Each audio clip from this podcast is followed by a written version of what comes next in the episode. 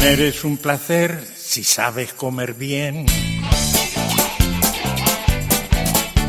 Comer es un placer si sabes comer bien. Urbano Canal, Roberto Pablo. Cope, estar informado. Tanto en niños como en adultos hay muchos factores que pueden afectar a nuestro apetito o a que nos gusten unas cosas u otras, pero los niños se llevan la palma y a veces son muy quisquillosos y no hay manera de que coman algo. Es lo que le pasa a Amaya. Un día antes de su quinto cumpleaños aparecen los puaj.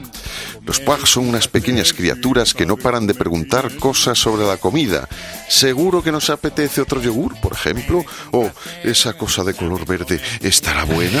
Bueno, y el resto de la historia nos la cuenta Juan Yorca y Melisa Gómez, chef y nutricionista, que están revolucionando la alimentación infantil en España gracias a libros como Sin dientes y abocados o En boca de todos, en los que se resuelven dudas acerca de la alimentación de los más pequeños y ofrecen los mejores consejos, trucos y recetas para en familia.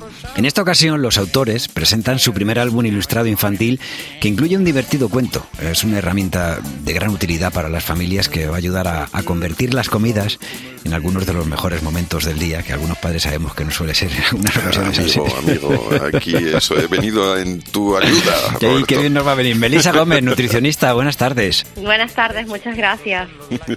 ¿Qué es lo que hace que los niños digan de repente eso de, de puaj, lo que le pasa a Maya, la, la niña, la protagonista del cuento? ¿Por qué se niegan a comer algo? Generalmente tiene que ver con una etapa evolutiva que, que solemos esperar. La gente que, bueno, que estudia la parte del apetito y cómo se va desarrollando sabe que existen estos, digamos, baches de alguna forma eh, a lo largo del crecimiento y ellos a medida que se van dando cuenta más de las características de los alimentos y algunas otras cuestiones que pueden tener como esos sabores, olores que de repente cuando son muy bebés aún no perciben con tanta intensidad y cuando son más grandes ya se van dando más cuenta, pues empiezan a aparecer estos pequeños puas que son estas cosas como, uy, esto ya no estoy tan segura de que me lo quiera comer y ya sé que puedo estable- eh, eh, como introducir este límite que antes no tanto, o sea, antes como que generalmente los bebés a los primeros meses de alimentación casi todo lo que ofrecemos ellos suelen aceptarlo. A medida que se hacen más grandes ya se empiezan a dar cuenta que tienen la posibilidad de decir esto sí y esto no. Y yo es tengo, lo que pasa con, yo, yo, Melissa, tengo confianza, la verdad, te digo, porque como muy bien dices, eh, casi todo, mis hijos de pequeños, eh, por lo típico, vas por el supermercado, te ofrecían algo, pues queso, no sé qué, y lo comían, y luego según han ido eh, evolucionando, no, son, son los Pokémon los que evolucionan, ¿no? Desarrollando. Bueno, pero casi, exacto. Ya han empezado a decir, pues, por ejemplo, a lo mejor el queso no y tal. Bueno, pero digo que, que tengo confianza en que cre- yo recuerdo de pequeño, Urbano, habría cosas que no te gustaban. y luego- sí, sí, sí, que luego... eh, Total. Totalmente, Sí. que luego vas eh, madurando. Claro. Oye, eh, Melissa, eh, ¿por qué les cuesta acabarse un plato a veces? Eh, ¿Es bueno que insistamos en que se lo terminen? No, no, no, para nada. Sobre todo porque muchísimas de estas veces los platos los servimos nosotros los adultos, no los sirven ellos. Entonces, nosotros no sabemos exactamente qué tanta hambre, eh, el apetito qué tan grande está en ese momento o qué tan poquita puedan tener. Y sin embargo, servimos el plato como nosotros esperamos que, que esté y muchas veces pretendemos que se lo terminen todo, incluso cuando ese plato es mucho más de lo que ellos en ese momento quisieran comer. Entonces, si ellos son más grandes y ya se pueden servir el plato, eso va mejor porque muchas veces se pueden servir en función de que si hoy tengo más hambre o menos hambre, un plato más grande o más pequeño, pero si lo servimos nosotros, tener esa flexibilidad para entender que no siempre se van a querer comer todo lo que nosotros ofrezcamos y no pasa nada. O sea, simplemente se vendrá otro momento de comida y en ese otro momento podremos comer otra cosa o un poquito más de lo que nos haya sobrado o así. Así que tranquilidad en ese sentido y no, no forzar Claro. nunca para terminar el plato, por favor. Eso de, de- es, es que eso era un poco también de, de- de las costumbres que tenían antes los padres, lo de ah, antes reventar que sobre. Hay que comérselo todo, hay que comérselo todo, no ¿no? dejar Total, nada en el total. plato. Claro, Yo, claro. yo soy de esa generación, eh, o sea, criada en esa generación y sé cómo es. Yo creo que me han ensanchado el estómago, o sea, no te digo más. Yo, yo también lo he pensado. Bueno, hay una asignatura que a todos los padres nos cuesta aprobar, que es la de las verduras. Y yo no sé por qué. ¿Por qué los niños eh, tienen ese problema ¿no? con las verduras?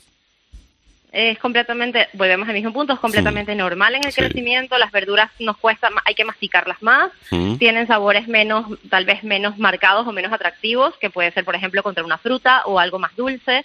Entonces, pues es normal que los peques se decanten por otras opciones, pero también es nuestra responsabilidad mantener la oferta, o sea, nosotros seguir comiéndolo, por supuesto, y ofreciéndolo cada vez que lo comamos, y si les apetece bien, y si no les apetece, no forzar porque se ha visto que es peor, sino más bien dar el ejemplo y poco a poco, si comen frutas, pues ya tenemos parte del trabajo hecho y poco a poco ir incluyendo algo de verduras que a veces como los tomates cherry de repente caen y los aceptan o los guisantes o tal vez aceptan pues zanahoria rallada y así poquito a poco tenemos esos, esas pequeñas como victorias que vamos a ir utilizando a, nuestro favor cada vez que se pueda y tratar de mantener la oferta. Eso va a ser una etapa. Normalmente va a pasar y luego, como bien comentábamos, volvemos a comer verduras, comemos ensaladas, etcétera. Pero hay una etapa en la que los peques simplemente no les llama la atención comer verdura y es completamente normal. Claro, a mí lo que decías de la zanahoria rayada a mí me rayan mucho, ¿eh? Algunas veces digo ya, porque hay a partir de una cierta edad, como dices, cuando son pequeños, bueno, pues tú vas ahí probando y tal, y sobre todo papillas. Cuando ya empiezan a tener conciencia de que, bueno, lo que es la, la comida y lo que cuando pueden decir algo me gusta o no me gusta, eh, empiezan a negociar. Y depende de la, tarjeta corriente que tengas, me refiero a, nivel de poder establecer con ellos ciertos acuerdos, bien, pero si no, hay veces que, que se complica mucho. ¿Cómo conseguimos negociar que coman sano? Generalmente se trata menos de lo que te digo, de intentar mm, negociarlo con ellos y simplemente nosotros fijarnos en lo que estamos haciendo nosotros y la señal que nosotros estamos enviando, porque muchas veces las familias esperan que los niños coman verduras, por ejemplo, y ellos no las están comiendo tanto o no las están ofreciendo, no las mantienen en el menú, sino que ofrecen una o dos veces y dicen, no, vaya, no le gusta, no, ¿para qué le voy a ofrecer?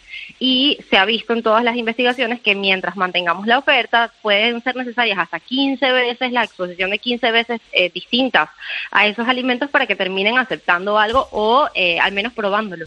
Entonces, simplemente yo creo que más allá de negociar con ellos, que sí, que se puede jugar, que podemos cocinar juntos, que podemos comer en familia, que hay muchas estrategias que se pueden hacer, más allá de negociarlo con ellos, es simplemente nosotros mantener, ser constantes con, con la oferta y mantener eh, todos esos hábitos que nosotros queremos que ellos también como a nivel de modelaje no que ellos que ellos también repliquen en el futuro.